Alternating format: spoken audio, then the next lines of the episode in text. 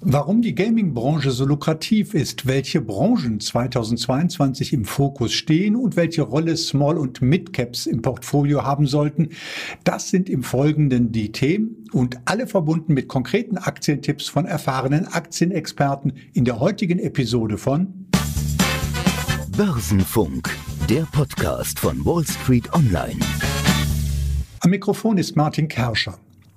Die CES in Los Angeles ist eine der wichtigsten Tech-Messen der Welt und sie hat gerade erst ihre Pforten geschlossen und wieder eine Menge Neuheiten für den Gaming-Sektor geboten.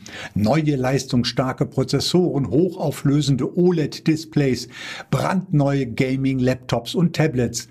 Die CES ist wieder einmal eine Messe der Superlative gewesen in einem extrem wachsenden Sektor. Die Gaming-Branche hat allein in Deutschland im ersten Corona-Jahr 2020 einen Umsatz von 8,5 Milliarden Euro gemacht, ein Plus von über 30 Prozent im Vergleich zum Vorjahr.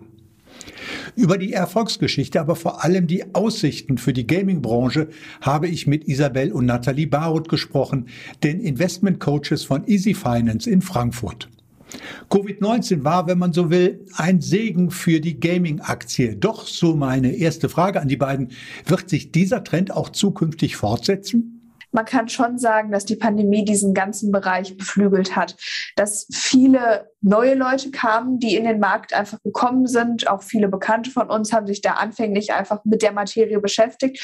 Und man muss auch zusätzlich sagen, dass auch viele bestehende Gamer, will ich es mal so sagen, mehr Zeit und auch mehr Geld in den Markt wirklich gesteckt haben, weshalb man schon sagen kann, dass da wirklich mehr ähm, ja in dem Bereich eine Akzeptanz einfach geschaffen wurde. Man kann es ja auch an den Zahlen sehen. Ich meine, du hattest es gerade schon gesagt und ähm, das sind eigentlich auch Zahlen, die wir nur widerspiegeln können. Also im Jahr 2020 sind extrem viele neue Nutzer mit dazugekommen. Ich glaube, das war ein Anstieg um 30 Prozent und in den vorherigen Jahren waren das immer im einstelligen Bereich 5, 7 Prozent. Also man sieht, ähm, dass dieser Anstieg auf jeden Fall gekommen ist dadurch. Ich glaube, dass der Anstieg jetzt in Zukunft nicht so extrem sein wird, weil das natürlich ein einmaliges externes Ereignis ja. war, in Anführungszeichen, aber dass ähm, das trotzdem nachhaltig weiter Anklang findet. Das denke ich auch. Ich denke, dass da wirklich viele bei dem, die jetzt angefangen haben, dabei bleiben werden, was natürlich dann auch zu einer steigenden Nachfrage führen wird, zu einer steigenden Nachfrage in diesen ganzen Sektoren und natürlich auch ähm,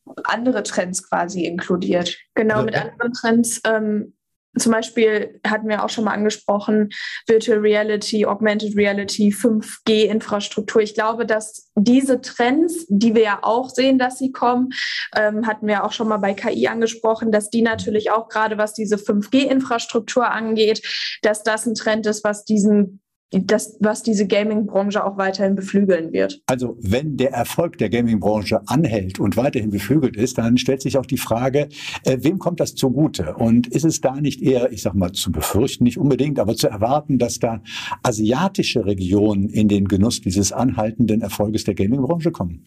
Auf jeden Fall. Also wir sehen das auch so, dass dieser asiatisch-pazifische Raum, China, Japan und so weiter, dass die ähm, auf jeden Fall eine Vormachtstellung erhalten und dass die einfach auch aggressiver sind, was neue Geschäftsfelder angeht. Peking hat beispielsweise auch bekannt gegeben oder äh, angekündigt, dass sie bis 2025, glaube ich, ähm, eigentlich die Online-Spiele Weltmacht werden wollen und dass sie da die internationale Hauptstadt darstellen wollen. Also äh, man sieht, dass sie sich da auch aggressiv auch die Regierung aggressiv aufstellen und das unterstützen, ähm, um das weiter voranzutreiben. Ja, und man muss ja sagen, die ganzen oder viele namentliche Unternehmen aus diesem Bereich, Sony, Nintendo kommt aus Japan, Tencent kommt aus China. Ich meine, ähm, das ist ja schon sehr aussagekräftig, wenn man das einfach schon mal sieht. Und da weiß man wirklich auch, dass jetzt sowohl die Unternehmen, aber auch die Regierungen sich darauf wirklich spezialisieren, da wirklich eine Vormachtstellung einzunehmen. Genau, also Regierungen, die ähm, lassen jetzt auch in den nächsten Jahren, haben die bekannt gegeben, dass die einfach weitere Spiele auch ähm, zulassen wollen, also dass sie sich da offen gegenüber ähm, stellen. Man sieht, dass viele Unternehmen auch was so Partnerschaften angeht oder Übernahmen, ähm, dass sie das weiter vorantreiben. Tencent hattest du gerade genannt, hat auch letztes Jahr ähm, eine Firma da ähm, übernommen. Also man sieht, dass sie da weiter weiterhin auch ähm, ja, am Ball bleiben, um da auch noch die Vormachtstellung weiter ähm, voranzutreiben auszubauen, und ja. auszubauen, dass sie da mehrere Strategien ja. Über einen asiatischen Wert werden wir am Ende des Interviews nochmal ausführlicher sprechen. Ich würde jetzt gerne erst nochmal so ein bisschen auf die Zielgruppe zu sprechen kommen. Äh, Ähm, und da vor allen Dingen auf den demografischen Wandel. Denn die Bevölkerung in Deutschland wird ja immer älter und Senioren sind ja nicht unbedingt die, die viel zocken, es sind eher Jüngere. Welchen Einfluss wird der äh, demografische Wandel für die Gaming-Branche haben?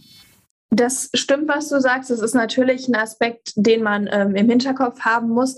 Wobei man ehrlich gesagt sehen muss, dass es, ähm, man denkt immer nur, dass viele Jugendliche diesen Trend mit ähm, nutzen. Aber was beispielsweise auch das Thema E-Sports angeht, sieht man auch, dass vermehrt das auch die ältere Generation nutzt. Also, dass das nicht nur ein Trend ist, den wir in unserem Alter ähm, natürlich auch nutzen. Was ein weiterer Aspekt ist, den habe ich ehrlich gesagt auch nicht so bedacht, dass viele, man denkt ja immer, dass äh, die Gaming Spiele das so ein bisschen ähm, das Soziale eigentlich abschatten von einem, aber eigentlich ist das Gegenteil der Fall. Also viele nutzen Spiele auch, um den sozialen Kontakt zu pflegen, wie beispielsweise auch durch Instagram und Co. Also ähm, das wird von vielen auch dafür genutzt. Und da gibt es tatsächlich auch Studien, wo man erkennt, dass das viele auch über 35-Jährige gibt, die das auch aus diesem Grund ähm, nutzen. Natürlich kann man sagen, dass man da ein bisschen aufpassen muss, demografischer Wandel, es gibt viele Ältere. Ich glaube aber, dass gerade auch dieser Aspekt durch diesen E-Sports, der auch weiter vorangetrieben wird, der immer interessanter ist, dass der vielleicht auch die ältere Generation, die ja auch irgendwie immer fitter werden will, gesundheitlich das Ganze immer ähm, auch ein bisschen lebt länger, ähm, dass man das vielleicht auch mit einbeziehen kann und dass deswegen auch die Zielgruppe trotzdem nicht nur Jugendliche sind, sondern auch älteres Publikum. Ich glaube, auch der Durchschnittsnutzer in Amerika ist, glaube ich, 35 Jahre alt. Also doch nicht, also ich hätte es mir deutlich jünger vorgestellt tatsächlich. Ich hätte wirklich auch gedacht, eher, dass es unsere Altersstruktur betrifft, aber das ist wirklich ähm, doch deutlich anders, als man jetzt im ersten Moment vermuten würde. Älter als gedacht, aber Senioren sind die über 35-Jährigen ja noch nicht direkt, aber das war auch noch ein bisschen. Ne? Ähm, wir können über Gaming eigentlich nicht reden, ohne über Metaverse zu sprechen. Also Metaverse, darunter versteht man die Summe aller virtuellen Welten, der erweiterten physischen Realität und des Internets. Ähm, vielleicht könnt ihr das auch noch mal ein bisschen erklären, was darunter zu verstehen ist und vor allen Dingen, welche Rolle Metaverse für die Gaming-Branche spielen wird. Also man sieht ja jetzt, dass das Thema Metaverse immer weiter auch in den Mainstream rückt. Ja. Ich meine, gerade durch Facebook, durch die Umbenennung ist das eigentlich vollzogen worden, dass man mehr mit dem Thema in Berührung kommt. Aber auch, muss man sagen, durch ähm, die Adaption, die weiter voranschreitet, was das Thema Kryptowährungen angeht. Und ähm, dass da die Gaming-Industrie natürlich eigentlich auch der Vorreiter war, was jetzt Metaverse angeht und dass da Spiele eigentlich ähm, der Vorreiter waren für dieses Metaverse, was jetzt entstehen soll, wo quasi ja neue Welten entstehen, wo du dich ähm, mit einem fiktiven Charakter darstellen kannst und genauso wie im echten Leben auch Kleidung kaufen kannst, Grundstücke kaufen kannst. Das ist ja auch ein Thema, was immer mehr in den Vordergrund rückt, ähm, dass auch Unternehmen beispielsweise Grundstücke, digitales Land kaufen. Und das kam ja eigentlich durch dieses Gaming. Ich glaube, dass ähm, NFTs da auch eine entscheidende Rolle spielen. Und man muss natürlich sagen, ähm, dass dieser Monetarisierungsaspekt dort auch wichtig ist, weil Unternehmen müssen ja letztendlich auch irgendwie an Umsatz kommen oder beziehungsweise irgendwann auch Gewinn haben. Und ähm, da ist gerade dieser Monetarisierungsaspekt, den das Metaverse, den NFTs beispielsweise auch, aber auch Kryptowährungen schaffen, glaube ich, interessant, um da ähm, erstmal überhaupt den Umsatz zu erzielen. Und ich glaube, dass diese Thematik einfach weiterhin ähm, weiterhin einfach neue Nutzer findet, außerdem neue Unternehmen findet, was natürlich auch interessant ist, wenn große Unternehmen das auch nutzen, diese Gaming-Bereiche, ähm, um sich vielleicht marketingmäßig besser aufzustellen. Und das könnte allgemein dann ähm, der Gaming-Branche auch weiter noch zugutekommen. Ja. Klingt spannend, äh, vielleicht für die über 35-Jährigen etwas gruselig, aber äh, wenn wir jetzt darüber gesprochen haben, wie das aussehen könnte, welche Probleme könnten denn auf die Gaming-Branche zukommen, auch wegen Metaverse? Ähm, Probleme könnten natürlich Regulierungen sein. Ich meine, wir haben es im letzten Jahr ganz stark in China gesehen, dass ähm, wenn die Regierung da Vorkehrungen und Regeln einführt, dass es natürlich auch dann ähm, den Unternehmen eben ähm, ja die bestraft und auch die Aktien dahingehend ähm, bestraft hat.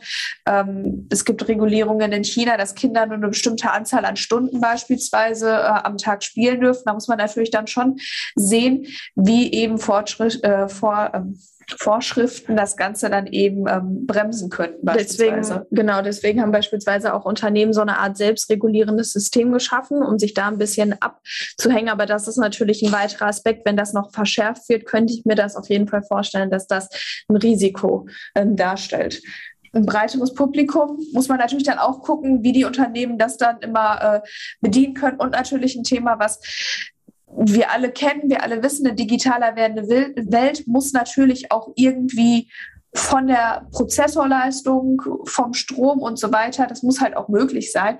Und da müssen sich dann natürlich auch die Unternehmen aufstellen. Man muss natürlich auch gucken, wie das Ganze dann natürlich auch im Endeffekt umgesetzt werden kann. Denn das ist ja eine schöne Thematik, aber wenn es dann im Endeffekt keinen Nutzen findet, weil einfach die infrastrukturellen Gegebenheiten nicht da sind, dann ähm, ist das natürlich auch ein Risiko, wovor die Unternehmen einfach stehen. Ja, da muss man einfach sagen, so Kundengruppe muss man sich dran anpassen und man muss sich vielleicht auch anpassen, was du gesagt hast, dass einfach auch höhere Kosten auf einen zukommen. Und da muss man halt schauen, wie man das mit seinem Umsatz oder Gewinn dann auch wirklich vereinbaren lässt, wenn Marketingkosten, wenn aber auch Entwicklungskosten einfach höher sind als gedacht. Auf ein Unternehmen, das hatte ich eingangs schon angekündigt, wollten wir jetzt noch etwas genauer schauen. Und wir wollen, weil wir über Asien vorhin gesprochen haben, auf ein asiatisches Unternehmen schauen, nämlich Sea Limited in Singapur. Kennt ja keiner, ist aber einer der ganz großen Player. Was ist eurer Ansicht nach so interessant an Sea Limited? Unserer Meinung nach ist Sea Limited halt nicht ein reiner Gaming, eine reine Gaming-Unternehmen, äh, Firma, wie es jetzt beispielsweise Nintendo oder Sony doch schon eher ist, sondern Sea Limited hat, und das finden wir besonders interessant, mehrere Standbeine. Einen digitalen Zahlungsanbieter haben sie jetzt seit neuestem dazu, eine, ähm, einen E-Commerce-Shop und eben diesen Gaming-Bereich. Und das finden wir halt sehr, sehr spannend an dem Unternehmen, dass man da eben auf verschiedene Bereiche setzt, dort dann natürlich auch immer in den einzelnen Bereichen eben Wachstum generiert und sich da auch wirklich breit aufstellen will. Das Unternehmen ist schon jetzt in verschiedenen Ländern expandiert, auch im November in Indien beispielsweise und auch hier im Euroraum in einzelnen Ländern, ähm, weshalb man natürlich sagen muss, das Unternehmen setzt sehr viel auf Wachstum, reinvestiert dementsprechend natürlich sämtliche Gewinne oder viele Gewinne in den Ausbau ähm, der einzelnen drei Bereiche, jetzt gerade durch auch die neue, durch den neuen Bereich der, des digitalen Zahlungsanbieters, weshalb natürlich die Margen der Unternehmen einfach geschmälert werden. Das muss uns Investoren einfach bewusst sein, dass wir da in ein Unternehmen investieren würden, was wirklich eher zukunftsorientiert Wachstum. ist, was aber auf diesen Wachstum in diesen drei doch sehr zukunftsträchtigen Bereichen setzt. Sie setzen jetzt auch in dem Gaming-Bereich vermehrt auf E-Sport, was wir gerade angesprochen haben, ein sehr, sehr interessanter Bereich ist. Und deswegen glaube ich, trotz der Abstrafung in den letzten Wochen und Monaten, dass der innere Wert, den das Unternehmen einfach hat und der auch zukünftig durch dieses Wachstum was wir einfach prognostizieren, noch weiter steigen könnte, dass der einfach in dem Aktienkurs nicht, ähm, ja, eingepreist nicht, nicht eingepreist ist und dass da doch noch mehr Potenzial einfach drin steckt. Ähm, ich glaube, im letzten Jahr hat das Unternehmen schon im E-Commerce-Bereich ein Umsatzwachstum von über 100 Prozent erreicht. Der Gaming-Bereich, da war ein Wachstum von ca. 30 Prozent, weshalb man sagen kann, in dem letzten Jahr ist das Unternehmen schon gewachsen und floriert. Ich gehe aber davon aus, dass es sich da eben noch weiter durch die Reinvestition, Reinvestition da noch weiter wachsen wird und eben, was wir sehr, sehr gut finden, da eben diese drei Bereiche ähm, sich da aufstellt und da nicht nur ein reines Gaming-Unternehmen ist, sondern da wirklich ähm, ein sehr, sehr guter Player meiner Meinung nach. Ja, das, an das Potenzial des Unternehmens muss man auch glauben, denn wenn wir hier auf den Fünfjahreschart gucken, so in jüngster Zeit hat es dann deutlichen Rücksetzer gegeben von 350 auf 200. Aber wie gesagt, das ist ein Bereich, der sehr, sehr stark wächst, da viel Potenzial ist. Und über diesen Gaming-Sektor habe ich gesprochen mit Isabel und Nathalie Baroth, den beiden Investment-Coaches von Easy Finance in Frankfurt-Main. Vielen Dank, Isabel, Nathalie, nach Frankfurt. Danke euch. An dieser Stelle haben wir schon einige Interviews geführt, die einen Ausblick auf den Kapitalmarkt im Jahr 2022 zum Gegenstand hatten und sie betrafen die Märkte insgesamt. Mit Christian Reindl, Fondsmanager und Managing Director bei Lloyd Fonds, habe ich einen Ausblick gewagt und dabei den Fokus auf die sogenannten Perlen aus der zweiten und dritten Reihe gelegt. Wenn Sie auf das Potenzial der Small- und Mid-Caps schauen in diesem Jahr, wollte ich von Christian Reindl wissen, sind Sie dann eher optimistischer oder pessimistischer als für den Gesamtmarkt? Wir sind tendenziell eher optimistisch. Man hat gesehen, dass im vergangenen Jahr Aktienjahr die Small Mid Caps gegenüber den größeren Werten etwas schlechter performt haben und auch der Start dieses Jahr etwas schwieriger war für die kleineren Werte. Das gibt aber auch ein gewisses Aufholpotenzial gegenüber den größeren Werten.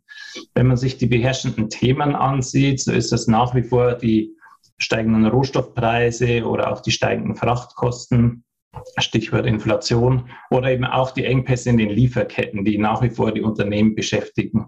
Hier sieht man bei den kleineren Werten, dass das manchmal problematisch sein kann, die Güter zu bekommen, da im Zweifel der Großkunde äh, den Vorrang erhält. Ähm, deshalb ist es ganz wichtig, bei den einzelnen Unternehmen die Lieferketten genau zu analysieren und auch die Preismacht der Unternehmen zu verstehen im Portfolio. Die Aussagen, die Sie für die Small- und Mid-Caps jetzt so getroffen haben, gilt das für alle Regionen und Sektoren gleichermaßen oder in welchen Bereichen sehen Sie da denn besondere Chancen? Wir fokussieren uns vor allem auf den europäischen Aktienmarkt, da wir hier eine besondere Nähe zu den Unternehmen und auch zu dem Management der Unternehmen pflegen können. Insbesondere Unternehmen, die ein gewisses Alleinstellungsmerkmal haben, in ihrer Nische tätig sind und Produkte haben, die nur schwer äh, zu ersetzen sind, sind aus unserer Sicht interessant. Dies ist völlig unabhängig von der einzelnen Branche. Diese Unternehmen schaffen es oft, oft, die Preise noch mehr als das derzeitige Inflationsniveau anzuheben und können dadurch ein höheres Gewinnwachstum oder ein zusätzliches Gewinnwachstum generieren. Deshalb fokussieren wir uns auf diese Unternehmen, die es eben schaffen, diese Preise zu erhöhen, während wir bei sogenannten Commodity-Anbietern, also Unternehmen ohne Alleinstellungsmerkmale, eher Schwierigkeiten sehen. Die Schere wird aus unserer Sicht auch in diesem Jahr wieder weit auseinandergehen wie wir es auch schon im letzten Jahr gesehen haben. Deshalb ist die Selektion der einzelnen Unternehmen sehr wichtig im Portfolio, was aber gerade für aktives Management Chancen bietet, den Gesamtmarkt zu performen. Dann wollen wir uns doch einmal zwei Werte, zwei europäische Werte etwas genauer ansehen. Wer eine Getränkedose oder eine Nahrungsmittelverpackung öffnet, der hält sehr oft ein Produkt des bayerischen Unternehmens Krones AG in den Händen. Warum finden Sie Krones so interessant? Kronos ist globaler Marktführer bei Getränkeabfüllanlagen. Der Markt für Getränkeabfüllanlagen ist äh, eine oligopolistische Struktur mit nur wenigen Spielern am Markt. Dennoch gab es in der Vergangenheit vermehrt Preiskämpfe, um die Auslastung zu füllen. Wir haben im vergangenen Jahr gesehen, dass innerhalb der Industrie die gestiegenen Rohstoffkosten als Anlass genutzt wurden, die Preise zu erhöhen. So hat Kronos Mitte letzten Jahres bereits eine Preiserhöhung in Höhe von knapp 6 Prozent durchgeführt. Auch der Wettbewerb aus Frankreich, Sidel, hat die Preise um 5 Prozent erhöht. Und wir erwarten, dass Kronos auch zu Beginn dieses Jahres die nächste Preiserhöhungsrunde von, von circa 4 Prozent durchführen wird. Ob sich das jetzt durch die Krise geändert, wirklich geändert hat, ist schwer zu sagen. Aber man sieht zumindest das erste Mal seit langem, dass die Unternehmen eben bereit sind, die Preise zu erhöhen. Das natürlich positiv ist für die, für die Margen. Das geht aber auch, weil im momentanen Umfeld die Nachfrage auf einem extrem hohen Niveau ist. Man sieht, dass der Auftragseingang von Kronos in den ersten drei Quartalen im vergangenen Jahr um circa 40 Prozent gegenüber dem Vorjahr gestiegen ist, was auch ein Plus von 10 Prozent gegenüber dem Vor-Corona-Jahr 2019 bedeutet. Das ist gut für die Auslastung und hilft auch der Profitabilität. Innerhalb der Krise hat Kronos zum ersten Mal überhaupt ein größeres Restrukturierungsprogramm angestoßen. Man hat Personal im Stammsitz in Neutraubling abgebaut. Man hat Teile der Produktion in ein Niedriglohnland in Ungarn verlagert. Ähm, und dann sieht auch hier, dass das dann eben den Margen helfen wird. Dementsprechend hat Kronos im vergangenen Jahr eine neue Mittelfrist-Guidance herausgegeben, ein Margenniveau von 10 bis 13 Prozent in der operativen Marge. Das hat nicht nur Analysten positiv überrascht, sondern würde auch eine neue Rekordmarge für Kronos bedeuten. Deshalb sehen wir noch auch bei der jetzigen Bewertung erhebliches Potenzial bei Kronos, vor allem da es auch ein innovatives Unternehmen ist und diese Nachhaltigkeitstrends, die wir momentan sehen, dass Kronos zum Beispiel mit einer Papierflasche, die sie in Kooperation mit einem großen Getränkehersteller momentan erforschen, auch einer der führenden Anbieter am Markt. Schauen wir, ob das auch für den zweiten europäischen Wert gilt, äh, den wir jetzt besprechen, ob es da ähnlich viel Potenzial gibt. Wenn Autos in Mexiko oder China hergestellt und nach Europa transportiert werden, dann oft mit einem Frachtschiff der norwegischen Reedereigruppe Hög Autoliners. Eigentlich ein großer Player auf den Weltmärkten, für sie aber ein spannender Midcap. Warum? Höck ist an sich ein sehr altes und traditionelles Unternehmen. Das Unternehmen gibt es schon seit gut 100 Jahren, 1927 gegründet, kam aber erst im vergangenen Jahr, Ende des Jahres, an die Börse. Und im Zuge dieses Börsengangs haben wir uns am Unternehmen auch beteiligt. Der Grund dafür ist, dass der Markt für sogenannte Ro-Ros, das bedeutet Roll-on, Roll-off, also Schiffs, Schiffstransporte von PKWs oder auch schwer schwereren Maschinen wie für die Minenindustrie oder auch die Landwirtschaftsindustrie oder Bauindustrie. Hier ist Höck eben tätig mit 40 Schiffen, ist einer der größten Spieler am Weltmarkt. Die Situation bei den Roros ist aus unserer Sicht sehr interessant. Zwar hat man bei den PKWs im vergangenen Jahr durch den Chip Chipmangel eine geringere Produktion gesehen und dadurch natürlich auch ein geringeres Volumen an Verschiffung. Dieses wurde aber überkompensiert durch größere Geräte, vor allem aus der Minenindustrie, aber auch aus der Bauindustrie. Und vor allem im, im Bereich Minenindustrie sehen wir, dass der letzte Investitionszyklus im Jahr 2012, 2013 war also gut zehn Jahre her und dementsprechend besteht ein sehr hoher Bedarf an neuen Maschinen. Das hilft Höck, weil diese Geräte eine deutlich höhere Marge im Transport bringen als die PKWs. Sollte sich jetzt die Chipsituation in der Automobilwirtschaft ändern und die Produktion wieder ansteigen, wäre das ein zusätzlicher Faktor, der eben die Nachfrage fördert. Hinzu kommt, dass auf der Supply-Seite, also das Angebot an Schiffen, in der Krise man eine deutliche Reduktion der Kapazität gesehen hat. Es wurden eben Schiffe aus dem Markt genommen und verschrottet. Und die Orderbücher bei den Werften sind nach wie vor nicht stark gefüllt mit Roros. Also die Orderbücher sind zwar stark gefüllt, aber es ist schwierig, jetzt kurzfristig neue Schiffe zu bekommen. Das ist natürlich eine sehr gute Angebots-Nachfrageseite. Und äh, Höck selbst hat in ein neues Schiffskonzept investiert. In 2024 wird Höck hier eigene Schiffe bekommen oder zusätzliche Schiffe bekommen. Und das Interessante an dem neuen Konzept ist, dass man diese schwereren Geräte, die bisher nur bis zu 22 Prozent des äh, Schiffsvolumens füllen können, dann auch bis zu 40 Prozent transportieren kann. Das wiederum wäre sehr positiv für die Marge bei Höck.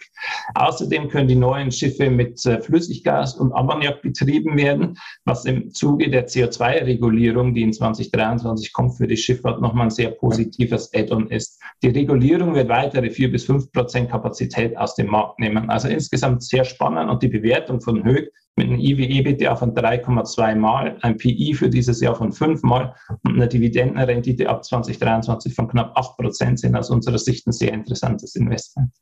Und zum Abschluss muss ich natürlich die Frage noch stellen, wie sollten sich eigentlich Anleger aufstellen bei der Gewichtung von Small- und Mid-Caps in ihrem Portfolio? Small- und Mid-Caps sind immer ein wesentlicher Bestandteil im Portfolio. Wenn man sich die historische Performance der kleineren Werte in Europa ansieht, so haben sie es geschafft, die größeren Werte über zehn Jahre um 70 Prozent outzuperformen. Auch die Volatilität der kleineren Werte ist über einen längeren Zeitraum geringer als die der größeren Werte, also was sie auch zu einem sehr interessanten Bestandteil in jedem Portfolio macht. Häufig ist es so, dass kleinere Werte noch Gründer geführt oder Familien geführt sind. Diese Gründer und Familien halten häufig auch einen sehr und noch einen größeren Anteil an den Unternehmen, weshalb der Free Float gering ist und teilweise auch die Liquidität das Problem in den kleineren Werten darstellt. Deshalb ist Liquidität ein sehr wichtiger Faktor, den man in der Portfoliokonstruktion definitiv betrachten sollte, wenn man kleinere Werte mit ins Portfolio aufnimmt. Von den einzelnen Themen, wie schon gesagt, wir bevorzugen momentan Unternehmen, die ein gewisses Alleinstellungsmerkmal und dadurch auch eine gewisse Preismacht gegenüber den Kunden haben und dadurch Gewinnwachstum generieren können. Wir bevorzugen günstig bewertete Industrietitel. Was wir momentan eher vermeiden würden, sind hochbewertete Wachstumstitel, da sie im momentanen Zinsumfeld eher leiden. Soweit Christian Reindl, Portfolio Manager bei Leutfonds. Drei Top-Branchen und drei Top-Werte des Jahres 2022. Das war der Gegenstand eines Interviews mit dem Börsenexperten und Aktiencoach Michael Schattmann in Düsseldorf. Dass er der Pharmabranche großes Potenzial zutraut, das hat mich nicht wirklich überrascht. Pharma ist gerade en vogue, aber bei ihm habe das nichts mit der Impfstoffherstellung zu tun, sagte er. Ich bin in der Branche aber ganz einfach ähm, bullish, weil ich glaube, dass ähm, die Medizinerbranche, die, die Pharmabranche ähm, gerade in, in Zeiten, an, in denen es ähm, etwas äh, rauer an den Börsen wird, in denen vielleicht ähm, die großen Tech-Player, die sonst so gut performt haben, eben nicht mehr so gut performen, dass ein pharmazeutischer Hersteller, der ähm, Produkte hat, die immer nachgefragt werden, dass ähm, ja das Ganze einfach ein bisschen ähm, ja im, im, im Chart, im, in der Performance zu sehen ist und äh, man deswegen da auf ähm, eine ganz ähm, solide Partie setzt und dementsprechend dann da eine gute Performance erzielen kann, wenn man denn den richtigen auch auswählt. Okay, nennen wir das Kind beim Namen. Du hast es ja schon angedeutet. Du bist also in Pfizer investiert und das schon bevor Pfizer Impfstoffe hergestellt haben. Äh, warum, was ist denn so spannend an Pfizer? Pfizer generell erstmal ähm, ein, ein sehr, sehr altes Unternehmen, was jetzt per se auch nicht immer unbedingt was heißen muss. Ich finde das Management bei Pfizer sehr, sehr stark.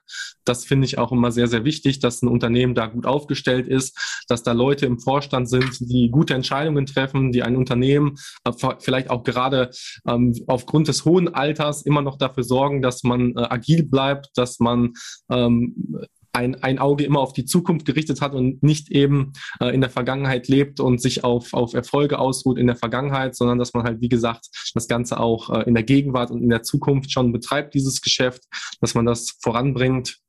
Generell gilt bei Pfizer natürlich, ähm, die haben sehr, sehr gute Margen, sehr hohe Margen, was mich als Aktionär natürlich äh, sehr freut, weil da bleibt dann natürlich immer viel hängen und ähm, letztendlich ähm, im besten Falle spiegelt sich das dann auch im Kurs der Aktie wieder und ähm, Rendite ist natürlich auch einer der Hauptgründe, weswegen ich mein Geld in Aktien investiere. Pfizer hat ja in den letzten vier Jahren schon gute 100 Prozent äh, plus gemacht äh, beim, beim Kurs. Wir sind jetzt so irgendwie bei knapp 60. Ist denn da so viel Potenzial jetzt auch nochmal für die nächsten Jahre drin?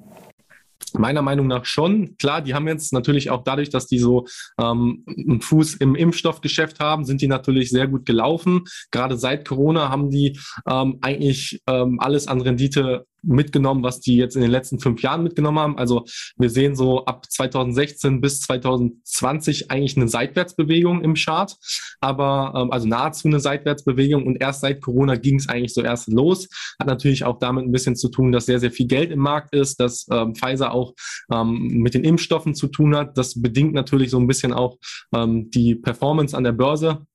Aber ich glaube, dass da ähm, gerade in Zukunft noch sehr, sehr viel Potenzial ist. Ähm, nicht nur durch die Corona-Produkte, sondern auch einfach, weil das ein tolles Unternehmen ist.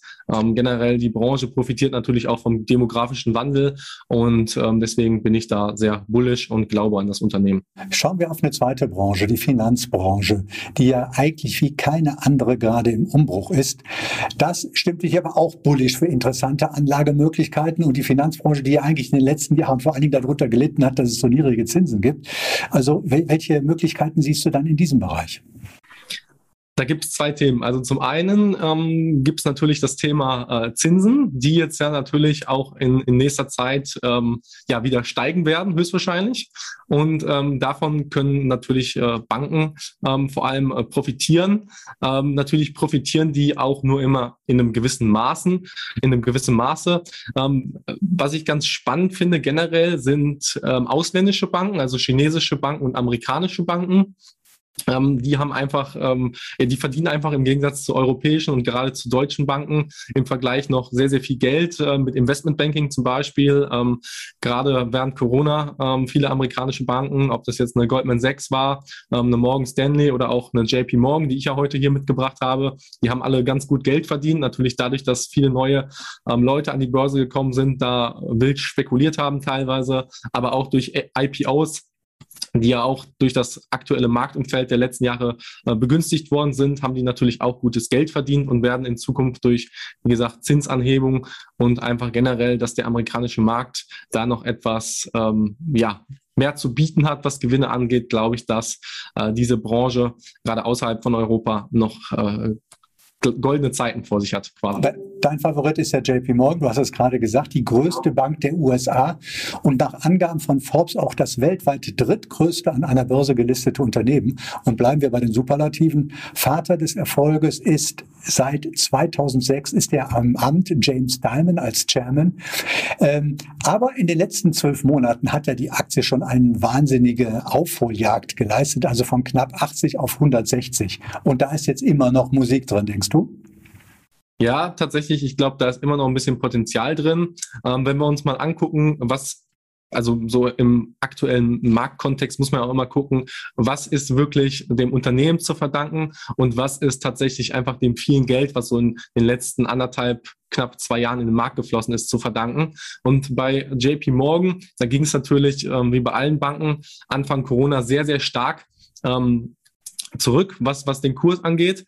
Ähm, und bis heute sind wir gar nicht mal so weit weg von dem, von dem Allzeithoch vor Corona entfernt. Der war ungefähr bei 130 Euro. Jetzt sind wir so bei 140, 150 Euro je nach Tag. Und ich glaube, da steckt auf jeden Fall noch sehr, sehr viel Potenzial drin. Während Corona wurde schon sehr, sehr viel Geld erwirtschaftet. Ähm, die Margen sind halt, wie gesagt, auch deutlich besser als ähm, bei europäischen oder bei deutschen Banken. Auch das äh, lässt mich da, äh, ja, ähm, da hoffen, hoffen dass, das, äh, dass da bessere Zeiten auf, auf die Banken zukommen und gerade Zinsanhebungen mhm. sorgen dafür. Und ähm, wie du auch gerade schon angesprochen hattest, ähm, Management ist unfassbar gut bei JP Morgan. Natürlich profitieren auch die, die großen Unternehmen immer am meisten. Ähm, die haben einfach eine gewisse Marktmacht und können dann natürlich äh, ganz anders agieren als äh, kleinere Player. Und die dritte Branche, die Consumer-Branche, ist eine deiner Favoriten. So frei nach dem Motto, gegessen und getrunken wird immer. Ist das der Grund, warum es sich lohnt, für Kapitalanleger auf die Consumer-Branche zu setzen? Äh, tatsächlich ist das so ein bisschen, ähm, was man immer so hört. Ähm, ich ähm, bin oder was, ich bin bewusst, sage ich jetzt mal, gegen dieses, dieses Zitat, gegen diesen, ich möchte schon fast sagen, Irrglaube, weil nur weil immer gegessen und getrunken wird, heißt das natürlich noch lange nicht, dass, dass ähm, eine Aktie steigt. Ähm, man muss natürlich immer auch gucken, dass ein gewisses Wachstum vorhanden ist, damit sich natürlich auch, auch der Kurs da äh, bewegt, weil ähm, nur von der Dividende zu zehren äh, bringt meistens nicht so viel. Ähm, aber ähm, die Branche ist natürlich, wie gesagt, ähm, relativ wachstumsarm. Ich habe hier aber auch heute wieder einen Player äh, mitgebracht, der, der da etwas besser als die Konkurrenz aufgestellt ist oder deutlich besser als die Konkurrenz. Die Branche ist natürlich an sich, wie gesagt, relativ sicher. Getrunken und gegessen wird auch in der, in der Krise oder im schlimmsten Fall auch, auch in der Depression, in der starken Depression. Ähm, von der Inflation äh, profitieren solche Unternehmen in der Regel auch. Ähm, da werden halt dann die Preise einfach angepasst und die Leute zahlen halt 10 Cent, 20 Cent mehr für einen Liter Cola beispielsweise. Also den, den, den Wert, den du jetzt mitgebracht hast, ist ja der US-Getränkehersteller Monster Beverage. Also jetzt kein klassischer Nahrungsmittelhersteller, aber bekannt ist das Unternehmen für seine Energy Drink Sparte und vor allen Dingen für äh, Monster Energy. Aber weniger bekannt dürfte ja sein, dass es eine sehr enge Kooperation mit Coca-Cola gibt. Ne? Ist das der Grund, dass du Monster Beverage so viel Potenzial zutraust? Ähm, mit der Kooperation zu Coca-Cola hat das weniger zu tun. Ähm, ich habe mir ähm, sehr, sehr viele Unternehmen aus dieser Branche angeguckt, sowohl was Nahrungsmittel als auch Getränke angeht, mhm. ähm, als auch äh, natürlich Unternehmen, die auch beides anbieten und ähm, habe da so geschaut und mir haben die Zahlen bei sehr, sehr vielen Unternehmen gar nicht gefallen. Es hat einfach zum einen damit zu tun, auch dass die Wachstumsraten sehr, sehr gering sind, ähm, dass, dass Märkte auch sehr, sehr kompetitiv geworden sind, dass teilweise sogar Wachstum auch rückläufig ist aufgrund von Entwicklungen in dem Markt, dass, dass ähm, ja, der Wandel so ein bisschen Richtung, Richtung Smoothies, Säfte, gesünderen ähm, Getränken geht. Und äh, deswegen sind natürlich sehr, sehr viele große Player, die so eher so im Zuckersaftbereich waren, ähm, da natürlich ähm, ja, stark angegriffen in dem Marktumfeld. Bei Monster ähm, gefallen mir zwei Dinge sehr gut. Das ist einmal das hohe Wachstum und andererseits das Marketing. Monster hat ja viele Kooperationen mit, mit, mit Extremsport, so ein bisschen wie Red Bull. Die sind ja leider nicht an der Börse. Ähm, dadurch haben die natürlich ähm, ja einen anderen Zugang zu einem Markt und ich glaube, da gibt es sehr, sehr viele junge ähm, Leute, die da einen ganz ganz andere Verbindung zu dieser Marke haben als halt äh, zu anderen Getränkeherstellern. Und das sind so die zwei USPs, ähm, gepaart natürlich ähm, mit den Zahlen, die wirklich sehr, sehr solide sind, also Wachstum und ähm, Marke, Marketing und Marke, die mir da sehr, sehr positiv aufgefallen sind. Soweit Michael Schattmann und soweit diese Ausgabe von Börsenfunk. In der kommenden Woche geht es bei Beate Hoffbauer um Finanzplanung als Lifestyle-Thema. Einschalten lohnt sich und wem das bis dahin zu lange dauert. Auf wallstreetonline.de gibt es täglich neue interessante Interviews zu Börsen- und Finanzthemen und damit verabschiedet sich am Mikrofon Martin Kerscher. Das war Börsenfunk, der Podcast von Wall Street Online.